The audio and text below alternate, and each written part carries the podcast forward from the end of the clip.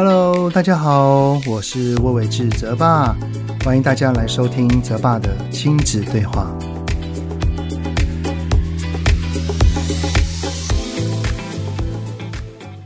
Hello，你们好，欢迎收听泽爸的亲子对话，我是亲职教育讲师魏伟志泽爸。首先呢，我要先对自己说一声恭喜啦，那就是因为泽爸的 Podcast 已经满一周岁啦，哇，转眼间就这样子一年过去了哈。我第一集的 podcast 呢，是在去年的五月五日播放的哈，所以到这一集呢是第五十三集哈，整整满一年了哦，喂，真的好感动哦！因为原本呢一开始想要做 podcast 的时候呢，我还会一直在担忧说，有那么多的主题可以聊吗？哦，没有想到就这样也录制了五十三个不同的主题哦。而且，哎，风雨无阻哈，有没有？每周必上啊，不会有任何的原因而影响到哈。我还真的蛮佩服自己的坚持的啊。其实呢，我自己觉得啊，我能够不间断的一直持续一整年在做这件事情，除了我自己是很喜欢、很很那个有热忱的投入之外啊，更重要的是有你们的热情回馈啊。我时常会收到一些私讯啊，就是还有在我的文章底下留言啊，都会跟我说啊，听了泽爸的 podcast 呢，就很有收获啊，然后听了很疗愈啊，还有知道要如何去面对孩子，然后面对孩子更有力量等等的哈，这一些这些文字。都让我知道我正在做一件很棒很棒的事情，所以都会提供给我不断向前的动力啊。所以呢，听了我的 podcast 呢，有任何心灵鸡汤的正面感想啊，也都欢迎不吝啬的告诉我哦。好，那这集的主题呢，我也是想要跟你们分享一则关于听友的提问啊。这一篇所提问的内容呢，他是说到哈。泽爸你好，我是你 Podcast 的忠实听众，很喜欢听你分析跟温柔的建议。我的孩子目前来到三岁半，就是您在占有欲很高的那一集啊所聊到的自我中心的三岁半，也是一枚高需求的独生子。其实从出生说好听一点，他就是一个情感丰沛的孩子。我也因为他的气质而调整了我原本怀孕时幻想的育儿方式，虽然跌跌撞撞，但倒也这样熬了快三年半。但是最近他的情绪加倍的多哈，原本上学期上学还算稳定，甚至也很少有廉价症候群，但这学期哈一开始却严重拒学，常常在学校会哭跟发脾气。最近呢，进学校的情绪有好一点，但是一回到家哈，就还是会有能量释放，让我跟爸爸呢都已经到了临界点了。很少崩溃的爸爸，上周还因为孩子生气狂打电视而吼他。其实每一次事后都会跟他沟通，老师也说他能量发泄完之后。其实还可以继续沟通就好，但是这个能量哈实在是好多好满，想请教泽爸能不能开一集来讨论一下三岁半的鬼故事到底怎么度过的呢？好，那听完这个听友的留言哈，我是那个心有戚戚焉呐，所以这一集的主题呢，我们就来聊一聊孩子的情绪很多很满，那我们该如何引导呢？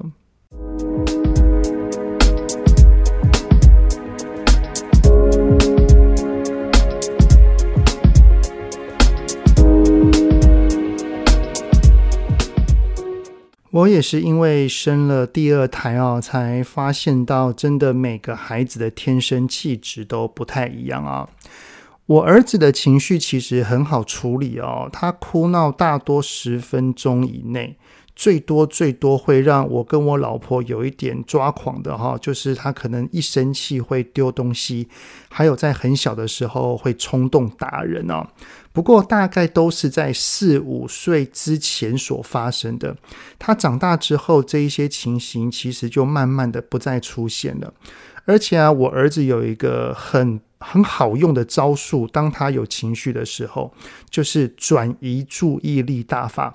只要用我儿子他有兴趣或者是他觉得好玩的东西来吸引他哦，他的情绪就会很快的舒缓哦。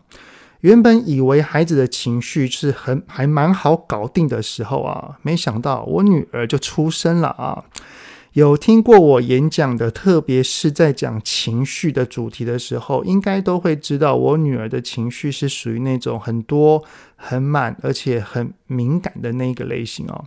我讲几个例子就好了啊，就是我女儿在大概三到六岁这个年龄阶段哈，她一天的情绪哦，可能。会发生个三到五次，其实不为过。然后呢，每一次只要一哭，没有个二十到五十分钟是停不下来的。那个情绪超过一个小时，或者是到一个半的哈，也真的有好几次。而且呢，我我女儿的情绪抒发哈。情绪发泄啊，不是那一种小家碧玉那边呵呵呵默默流泪型啊，绝对不是啊。他他情绪在爆炸的时候，基本上就是那种嚎啕大哭啊，然后会会闹啊。如果我在他旁边呢，他还会拉扯我的衣服啊，拍打我啊，在我耳耳边大吼啊，还甚至会讲一些话哈，来来来试图激怒他周边的大人啊。那如果是在外面的话，那也曾经发生过，像是躺在地上大哭啊，故意不走啊，还有还有好像蛮少的那一两次哈，还躲起来哦，真的是会让我们着急担心，然后又生气啊，而且光是光是这个上幼儿园啊，面对分离焦虑的情况，就是我女儿她。那个一开始上学的时候其实很好，然后一个礼拜过后之后，新鲜感消失了。他每天早上开始上演“我不要上学”的戏码。第一次呢，就是我们一之前就是第一个礼拜都很好嘛，然后过了六日之后的礼拜一，我们开始说：“走吧，我们出门上学啦。”然后我女儿就开始说：“我不要上学。”一直到他甘愿走进教室，哈，整整一个多小时，真的是着实让我们措手不及啊！虽然后续我们有有有找到一些方法，哈，来让他的分离焦虑的状况有越来越好，但是哈，那个从一开始到他最后，他走到教室，然后换鞋。那个不需要我们抱抱，然后只要轻轻拍一下，小小拥抱一下哈，他就自动走进去。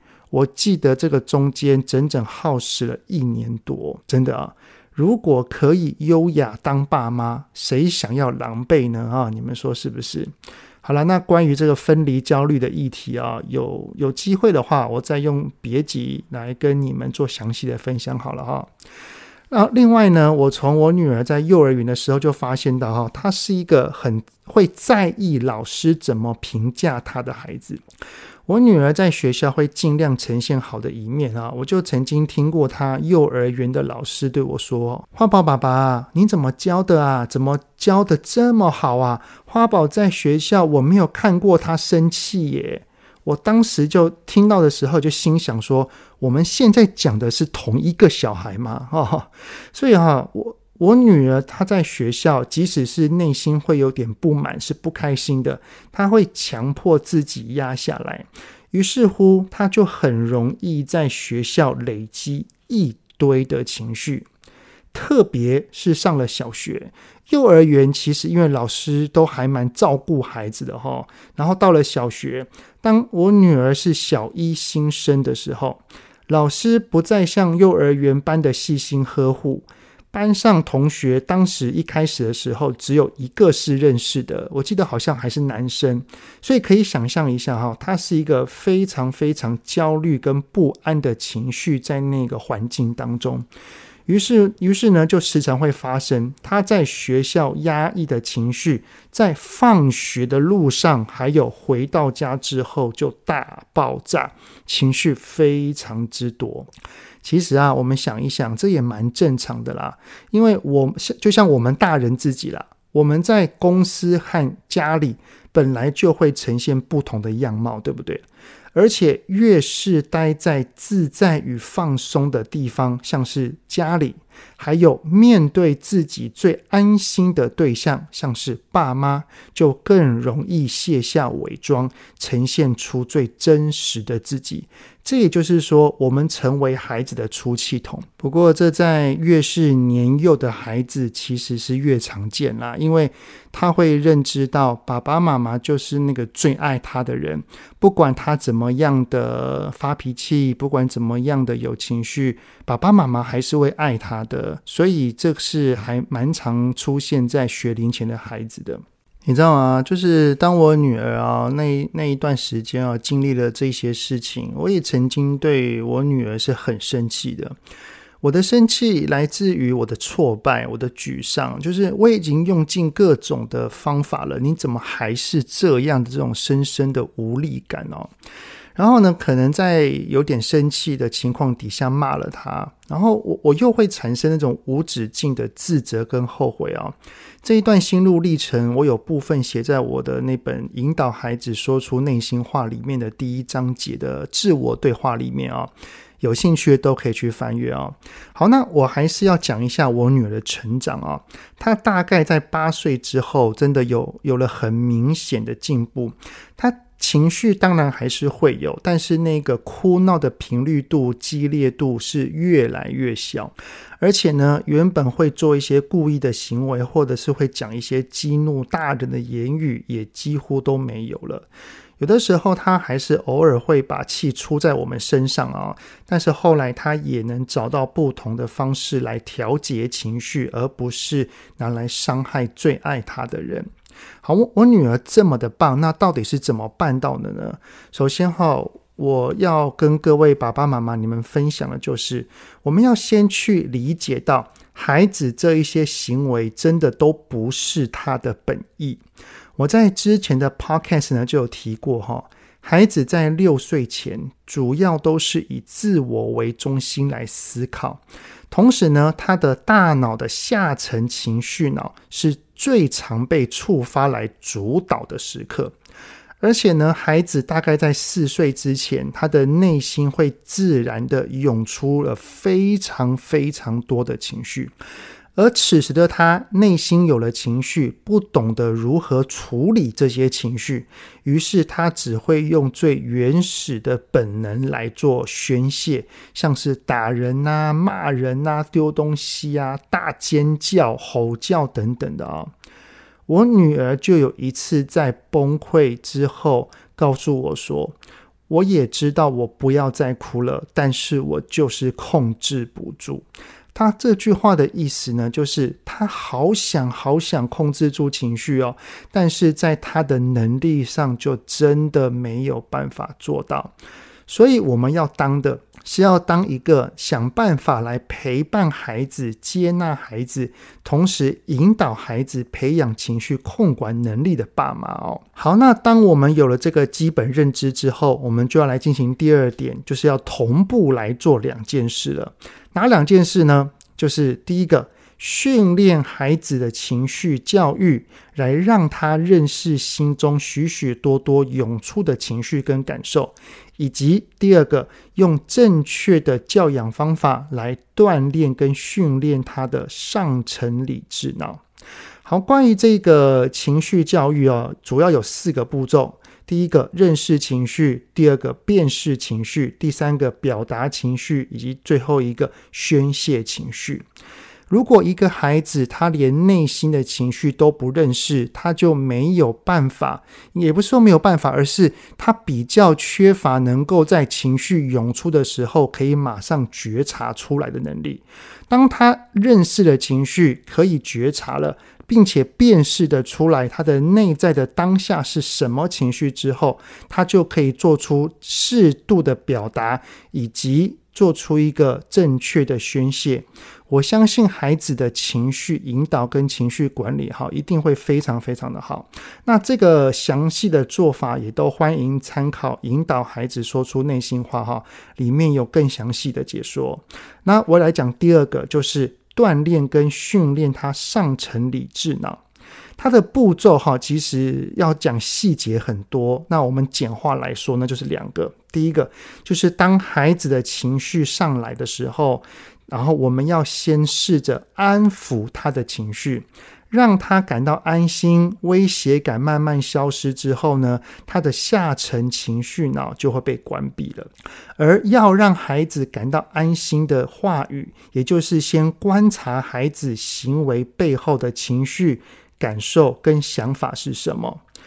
例如啊，就像是孩子，他如果是在学校发生了很多不开心的事情，回到家来对爸爸妈妈发泄情绪，我们就要去看到他在家里面的情绪是不是跟学校有关。他在家里面只是一个表面行为，我们要去深思一下，他这个行为背后的情绪跟感受是什么？可能他在在学校的委屈，他在下课时候找不到朋友的焦虑，他在学校的时候被老师责备了，难过等等的哈，我们多去想一想，多去问一问，多跟孩子聊一下，你怎么了？你在学校发生什么事情啦？妈妈怎么感觉到你的心情不是很好？你怎么有点不开心呢？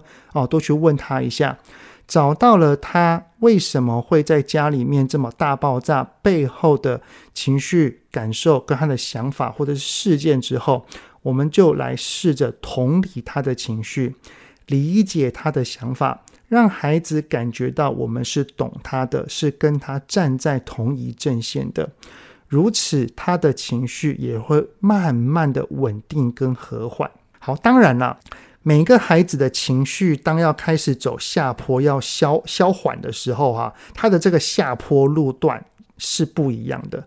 有的很长，要很有一段时间是比较长的时间；有的呢很快，都不一样。就像我儿子，他下得很快，然后我女儿她是缓缓缓缓，需要更多的时间来消化。但是哈，请各位爸爸妈妈要相信自己，只要我们是做对的哈，他肯定会越来越好。好，那等到孩子的情绪稳定之后，就表示说他的理智脑回来了。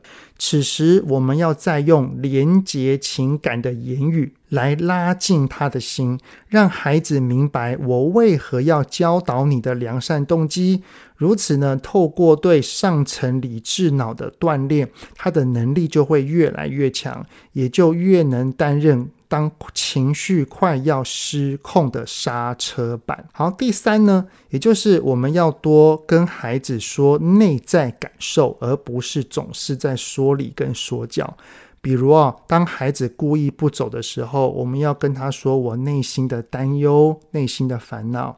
当孩子跟我说了不好听的话的时候，我要跟他说我听到你刚刚讲那些话，我内心的难过。当孩子在外面影响到别人的时候，我要跟他说其他人的生气跟不满，以及你是什么原因会让别人感觉是不舒服的。唯唯有借由这样的说法，他才会不断的学习。学习什么呢？学习以他人的角度来思考事情。渐渐的，他就会更具备同理心了。好，最后一个就是引导他下一次可以怎么做。这个下一次呢，就是不要永远纠结在这一点，而是要去思考说，孩子要怎么做才会越来越棒。而所谓的这一个下一次呢，包含了如何面对类似的事情，以及如何处理自己的情绪。那关于事情的处理，哈，我我这边就不多说。那我主要来分享呢，就是要如何引导孩子去处理他自己的情绪。首先，请各位爸爸妈妈要先想一想，孩子可以怎么生气，我们大人才会不生气。也就是说，我们我们的孩子可不可以生气？当然可以，连大人都可以生气，孩子当然也可以生气。所以，孩子他那个最要学的，并不是不要生气，而是他生气了该怎么做。而此时，很多的孩子其实不知道该怎么做。需要爸爸妈妈教他的，我们就要告诉孩子说：“孩子啊，你可以生气，但是除了丢东西之外，你还能怎么生气？”如果他不知道，我们就告诉他方法。重点是他宣泄情绪的方式是我们跟别人也能接受的。注意哦，只要我们的孩子有尝试做到一点点，请一定要试着称赞跟肯定他的努力。然后在等到孩子长大了之后啊，他的情绪火山也可能越来越大作的时候，同时他在认识情绪和辨识的情绪也越来越强的时候，我们就要引导他。如何在情绪爆炸前先做到预防，然后找到方法来做疏导跟调节？也就是当我们的孩子内心有了一些情绪的时候，他会自己及时的发现。呃，要让孩子及时的发现，就必须要透过我们日常的不断的训练哈。当他发现到了，他就可以去做别的事情，去让自己的心情慢慢慢慢的缓和。那怎么做呢？我就有问过我的儿子跟女儿一句话哈，我就说：“孩子啊，你刚刚好生气哦，你觉得自己平时有不开心的时候，能够做什么事情让你心中的不开心能稍稍好一些些呢？”于是呢，我就抛出这个问题，陪着他们一起想，然后一起列清单。后来，我女儿就找到了，只要她心情不好的时候，她会去做手作，她会去看书，还有画画。于是，当那个我的孩子在做这一些自己喜欢的事情情况底下，他的心情也会跟着获得释放。所以啊，现在只要我女儿生气了哈，她就会进到房间里面去，试着让自己冷静。然后她同时间也会做一些手作或者是看书，让她的心情可以慢慢的缓和。然后当我的女儿不生气了，我就会去关心她，称赞她，让她知道我有看到你的努力，你超棒的。然后再去关心她为何会生气的原因，然后试着去同理她，跟理解她。好，那以上哈就是关于如果一个孩子啊，他的情绪是很多很满的时候，我们可以怎么去面对以及引导。这就是这一集的 podcast 的内容啦，也算是这几年当中我的一点点的心得分享。其实哈，一个人的情绪控管啊，可能要到十八至二十五岁才会趋于成熟跟稳定，所以。这是一条漫漫长路，千万不能急于一时哈，要给孩子更多的耐心，还要记得一定要多多欣赏自己的用心。